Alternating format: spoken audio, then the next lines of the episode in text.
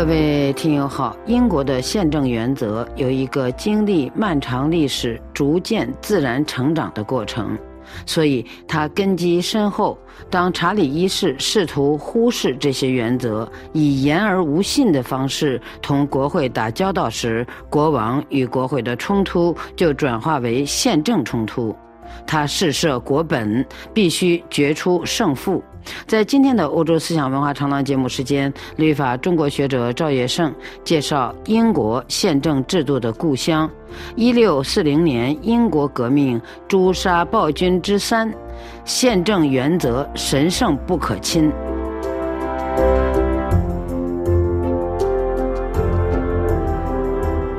赵先生您好。你好，赵先生。斯图亚特王朝的开国君主似乎对英格兰宪政传统认知不深。是这样的，这和斯图亚特王朝呢，它是从苏格兰入主英格兰有关，而英格兰的宪政传统有一个漫长的发展过程，可以说是根深叶茂。这个特点非常重要。麦考莱呢有这么一段话，他就精辟总结了英格兰宪政原则之所以会成为其他国家宪政制度的样板的原因。他说，英格兰过去六百年的重大宪制变革是逐渐发展的结果，而非毁灭和重建的结果。我国目前欣欣向荣的宪制发源于五百年前，犹如幼苗长成大树，孩子长成大人。变化虽大，但主要部分从未革故鼎新。其他社会拥有更规范的成文宪法，但是无一成功的统一了革命与惯例、进步与稳定、青春少壮的精神活力与无从追忆的古老遗迹。他进一步就指出啊，从国会与斯图亚特王朝的长期斗争开始，直到斯图亚特的主张不再可畏。实际上，最重要的问题莫过于该王室的统治是否符合王国的古老宪制。而恰在此刻呢，下院由现已专任议员的前大法官科克领头起草了权力请愿书，麦考莱将之称为呢苏格兰自由的第二份大宪章。这份请愿书呢，以明确强硬的口气重申。英格兰自大宪章以来的宪政传统和人民权利，他要求国王永远不可未经国会允许而征税，永远不可未经法律程序而审讯监禁任何人，永远不可以军法审判国民。请愿书要求国王郑重承认这些王国法律原有的国民权利与自由。此时的国王查理一世是坚信君权神授的，是这样的。但是更重要的是啊，他完全不把已经签署的这份权利请愿书当回事儿。他对国会不守承诺的重要原因呢，是他不认为治理国家是国王和国会共同的责任。国会呢，不过就是些乌合之众推举的代表，而君王却是天选之人。所以麦考莱就指出啊，人们有理由相信他的背信不仅有宪法和习惯的理由，还有教义的理由。他最尊重的神学家就教育他，国王和臣民之间不存在真正的契约，国王即使愿意，也无法放弃专制权利。他做出的每一项承诺都暗示，如果事出无奈，承诺可以破坏。何谓事出无奈？那只有他能判断。所以就在这种信条的指导下呢，查理一世他就施行了一系列蔑视国会、自作主张、任意践踏国民宪法权利的措施，以致麦考莱认为呢，许多英国国王偶尔违反宪法，但从来没有人系统的回法剥夺国会的权利，自为专制君主。那显然查理的目标。正是如此。那么，查理一世究竟采取了什么措施呢？那首先呢，他不情愿地批准了这个权力请愿书之后，他就解散了国会。从一六二九年三月到一六四零年四月，国会中断长达十一年，这是个人独裁的开始。英国宪政体制呢，就面临着一个全面瓦解的危险。其次呢，他随意处置所有非议政府的人，不准人们通过法律来寻求救济。第三呢，他建立了一支常备军，作为他个人实行统治的工具。其次呢，他开始征收造船税。从前这种费用呢，它只是在战时才征收，而且呢，它只涉及沿海岸线的居民。而现在呢，他为了和西班牙作战，对全英格兰是一体征收。第五呢，他强令苏格兰人去接受英格兰人实行的宗教仪式。第六呢，他为了推行上述倒行逆施的政策呢，他放任官员对违法者实行体罚、酷刑，遍布国中。那么到了一六四零年春天呢，查理一世眼见国内是群情激愤呢，他不得已只得在国会停摆十一年之后呢，他重新召开国会。但是议员呢不顺从他的这种一意孤行，那么就在国会抗议国王的违宪弊端之下呢，查理一世竟然解散国会，使这届国会呢只有几个月的寿命。所以呢，历史上就把它叫做短命国会。此刻呢，生性自由的这个苏格兰人又举兵反抗，查理没有办法，只好再次召集国会。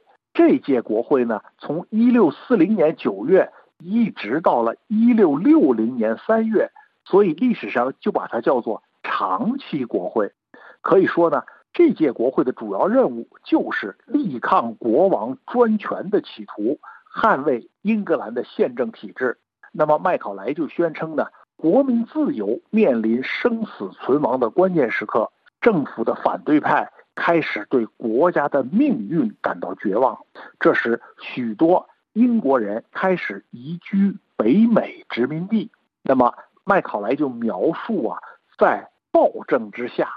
热爱自由的人呢，背井离乡的情景，许多人将美洲的荒野视为唯一的避难所，他们只有在那里才能享受世俗和宗教自由。果断的清教徒为数寥寥无几，为了他们的宗教，既不畏惧怒海狂涛，也不畏惧荒野的艰辛。看来逃离暴政是古往今来热爱自由的人的选择之一。是啊，如果你看到一个不久前还吸引人回归的国度，突然出现大批人设法逃离，那你基本就可以断定了，暴政已经重新回到了这个国家。那本来召集新国会之后，查理一世有可能和国会和解，让英国呢重新回到宪政传统。因为呢，查理他已经向下议院的首领皮姆让步，签署了一个三年法案。这个法案就规定呢，国会必须三年召集一次，甚至可以撇开国王自己召集国会，并且废除了国王未经国会授权而加的税，取消了兴平法院和宗教法院。权利请愿书中重申的那些国民权利呢，再次得到了肯定。可是，议会首领皮姆却出于保证宪政制度不被国王势力侵蚀的目的呢，他坚持要以一个特别抗议书的形式呢，来巩固国会取得的这些成绩。他要求国会呢有行使权力的更大自由。那么，国会因此呢就分裂成了保皇和激进两派。这个保皇派呢，就是托利党。Tory，它的原意呢就是亡命徒。那后者呢就被称为呢 Whigger，它的原意呢是赶牛的乡巴佬。所以呢，这场王权与国会的斗争呢，查理一世就再一次暴露出他内心对宪政制度的蔑视。一六四二年一月四日呢，查理居然亲率四百亲兵啊，就冲入国会，要捉拿皮姆。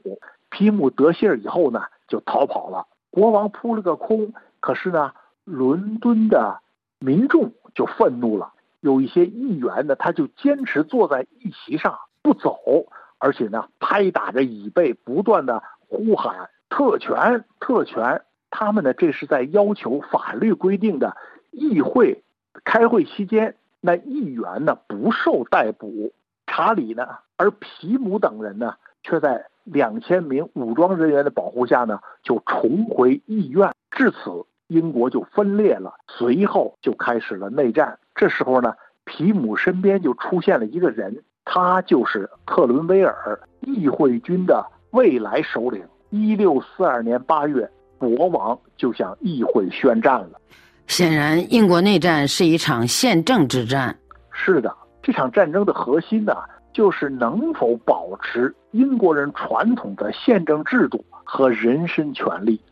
国王可以存在，但是你要在法律之下，这是现代民主政治的第一定律。法律在权力之上，这条原则表明呢，一切君王、领袖、政党都没有凌驾于法律之上的权利。那些宣称某个人、某个政党有权领导一切的狂言呢，都是属于僭越之言，都是没有任何历史理由的流氓之言。